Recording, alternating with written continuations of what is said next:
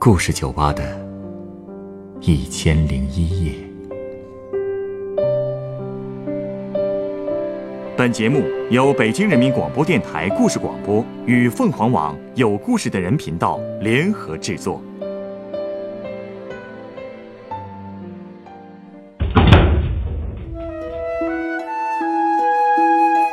欢迎光临故事酒吧。今天来到酒吧的这位客人向我讲述了一个现实生活中丑小鸭的故事。为什么故事的主人公觉得自己是丑小鸭呢？他又能像童话故事中一样蜕变成白天鹅吗？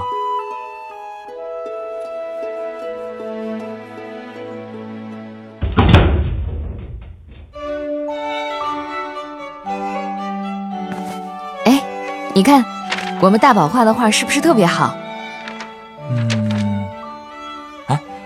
画的真不错啊！这画里是一家人吧？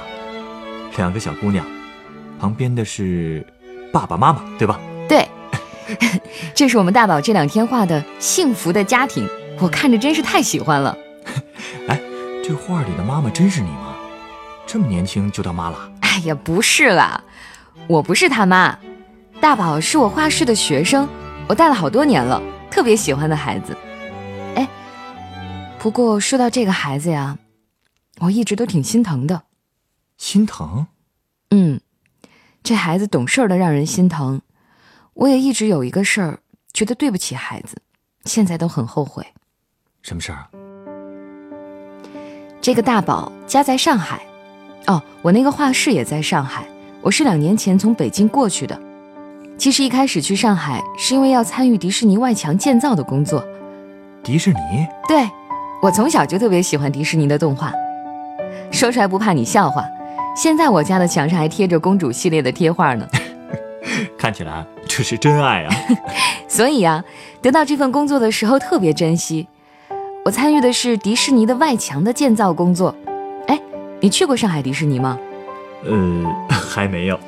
没事儿，你要是去的话，可以看到米奇大街上每座建筑外墙都是一个童话故事。我当时的工作就是通过外墙还原童话故事里的建筑，可以说是要亲手把童话变成现实。这听起来还真有意思啊！下次我一定好好看看。哎，那你那个画室和迪士尼也有关系吗？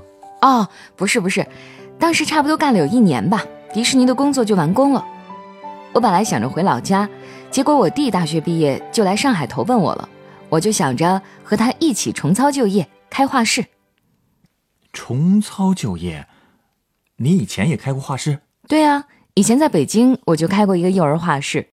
弟弟上大学的时候还经常过来给我帮忙呢，不过为了接迪士尼的活儿，我就把北京的画室转让了。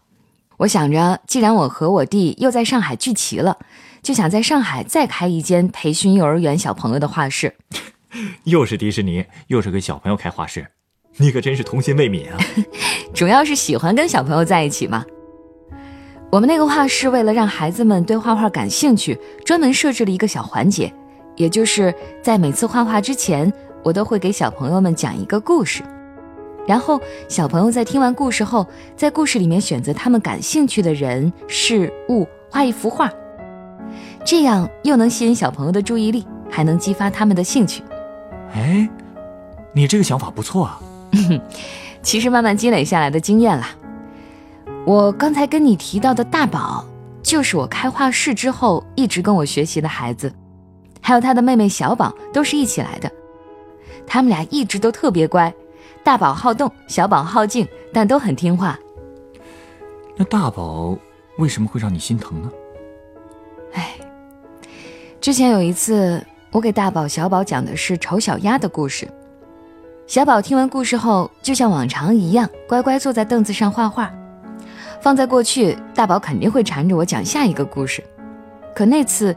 他却一直特别安静地坐在位置上，愣了好久才开始画画。我看出他画的是三只白天鹅，画的真的特别漂亮。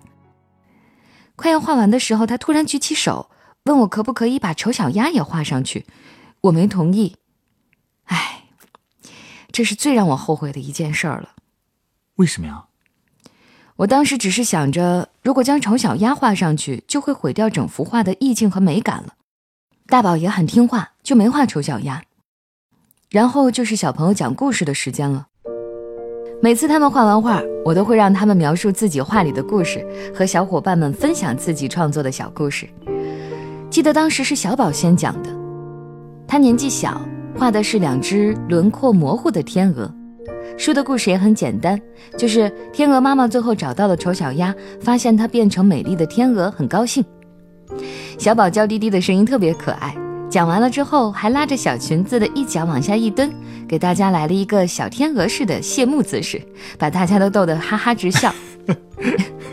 不过，轮到大宝的时候，他却有点反常。过去只要是讲故事，大宝都特别活跃。所以只要轮到介绍他的画，他都兴奋的手舞足蹈的。可是那天他却捂着脸，趴到我耳边说他有点紧张。我就摸了摸他的头，告诉他别害怕，像平常一样讲。我就注意到，他把画放在画框上后，先看了看坐在对面的爸爸，然后就开始描述他的画了。他画的画叫做《天鹅一家》，讲的是有一天，天鹅妈妈发现天鹅宝宝不见了。然后很着急，丑小鸭见到了天鹅宝宝，就把天鹅宝宝带回天鹅爸爸和天鹅妈妈的身边。然后天鹅一家收留了丑小鸭，一家四口过上了幸福的生活。讲完之后，大宝特别高兴，走回座位的时候还冲爸爸招了招手，他爸也笑着伸出了大拇指。不过我当时就觉得他爸爸的笑看着有点别扭，也有点尴尬。难道说？那幅画里藏着什么问题？我当时确实没往那边想。那幅画我只是觉得画得好，两只大天鹅张开翅膀，一前一后护着小天鹅。画里的天鹅妈妈低着头，特别温柔地看着她的孩子，而小天鹅也开心地看着妈妈，画面特别温馨。我当时还想呢，大宝的生活一定很幸福，只有内心充满爱的孩子才能画出这么温馨感人的画。哎，你等等。你刚才不是说小宝是大宝的妹妹吗？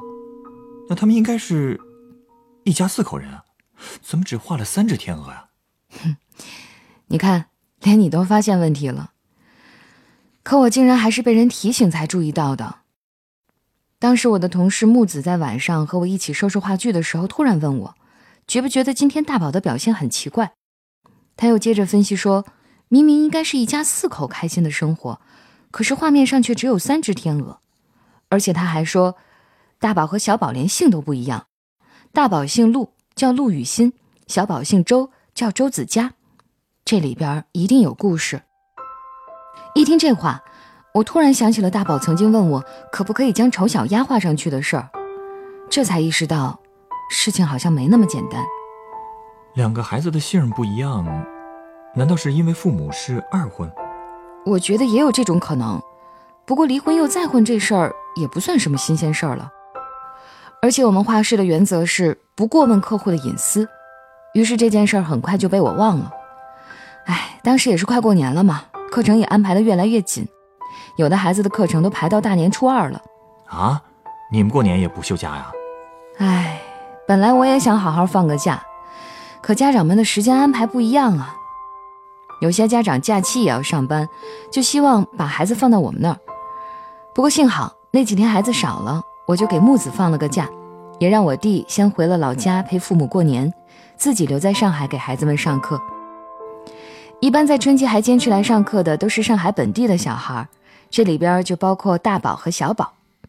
他们的爸爸周先生其实是安徽人，但由于他是医院的医生，过年要值班，所以他和老婆孩子们就留在上海过年。大宝、小宝每天都来我的画室学习，晚上再由爸爸接回去。当时看到只有我一个人在画室，所以每次上完课，周爸爸还会主动帮我收拾画具，有时还会带一些他老婆做的熟食过来给我。他们一家人还真不错呀。对呀，加上大宝和小宝的进步很快，周爸爸也越来越信任我了。我们见面时聊的话题也越来越多，说说上海生活的不易呀，聊聊老家的亲人呐。还有画室里的这些孩子。后来有一次，我们就聊到了大宝、小宝。周爸爸问我是不是猜到了大宝不是他亲生的，我说猜到了。他又接着告诉我，他和他老婆大学毕业就来到上海工作了，当时两人很穷，好不容易在上海都找了份不错的工作，于是都很拼命。那时候他们每天的生活都是围绕挣钱转的，天天都是披星戴月，压力很大。所以结婚好几年了，一直没有怀上孩子。他们去做了检查，也没发现问题。后来又过了三年，还是没怀上，俩人也就放弃了，就去孤儿院领养了一个女童，也就是大宝。只是没想到，领养了大宝一年后，他的妻子竟然怀孕了。说到这儿，他就不说话了。原来大宝是领养的孩子，看来大宝说的丑小鸭，就是他自己吧？唉，没错。当时周爸爸沉默了好久，才又开始跟我说：自从他老婆怀孕后，他们对大宝的态度便起了变化。他老婆的态度就更明显了，他不再经常给大宝买新衣服了，也不会再耐心的抱着大宝给他讲故事了。他们的话题永远是肚子里的孩子。有一次，大宝从床上摔下来，下巴都磕破了，血一直流。可是他老婆不仅没有觉得心疼，反而骂他不懂事儿，给大人添麻烦了。周爸爸说，他在给大宝包扎伤口的时候，他能看出大宝一直在忍着，不让自己哭出声来，可是眼睛里全是眼泪，看着特别的可怜。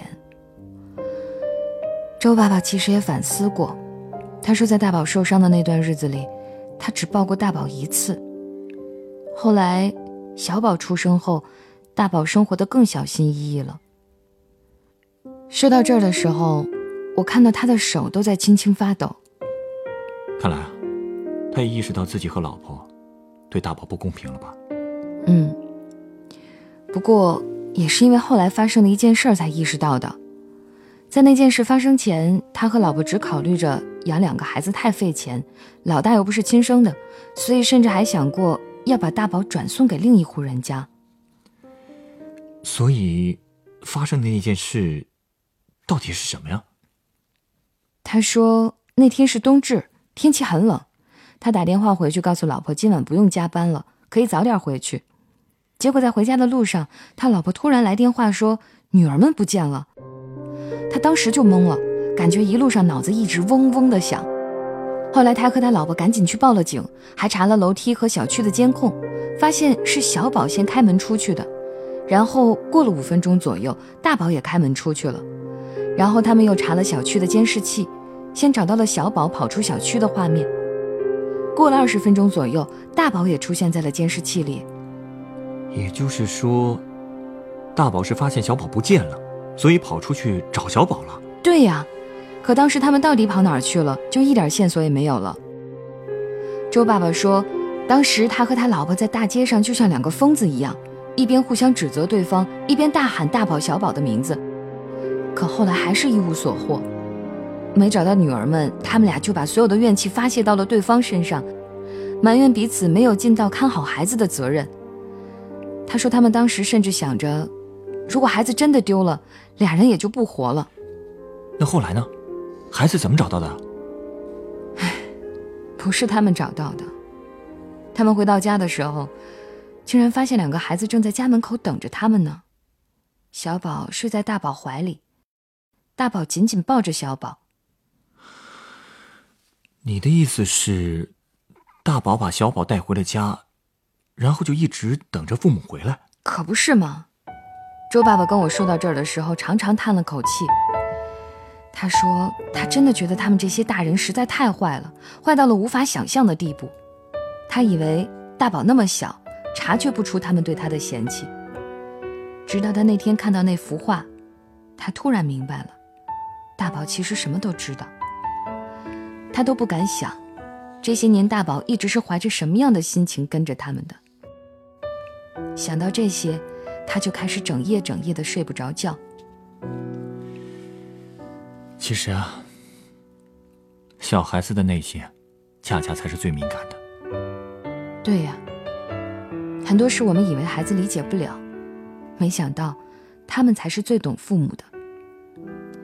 后来周爸爸说，他知道大宝喜欢画画，看得出来他在这里很快乐，所以一直想跟我道声谢。我能看出来，他当时真的很自责。我猜啊，他和他老婆现在应该知道该怎么对待大宝了吧？是啊，前一阵他们全家还去迪士尼玩了呢。大宝老跟我提这件事儿，可兴奋了。周爸爸还特地让两个孩子在我参与设计的外墙前照了相。哎，不过一想起他爸爸跟我说的那些话，自己也一直在反省。我明知道孩子的心很敏感，之前也发现了他反常的地方，可还是没有去关心一下，还那么随意的就禁止他把丑小鸭画到画里去。当时我的态度肯定也伤到他了。哎，这孩子太懂事儿了，什么事儿都埋在心里。越是这样，就越让人心疼啊。其实你没让他画上去，现在看来也是正确的选择。怎么说？嗯，你稍等啊，我先送你杯鸡尾酒，咱们再接着聊。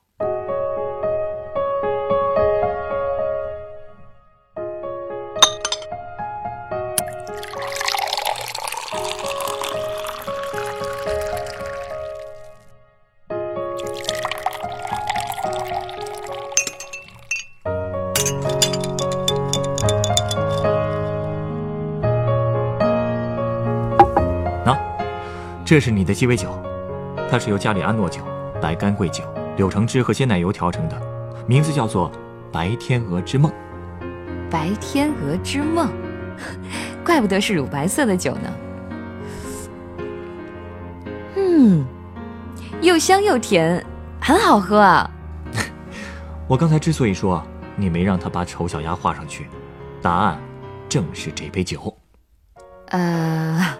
我还是没明白，大宝呢，总是觉得自己是丑小鸭，可实际上，他和他父母、妹妹一样，都是美丽的白天鹅。哎呀，被你这么一说，我心里还真是好受多了。看来我这还是歪打正着了。其实啊，你也不用太自责，你的画室已经给大宝带来了很多快乐了。而且，你刚才给我看的那幅大宝画的幸福的家庭，不也恰好证明大宝已经认可？自己是家里的一份子了吗？嗯，对呀，他终于相信自己也是一只白天鹅了呀。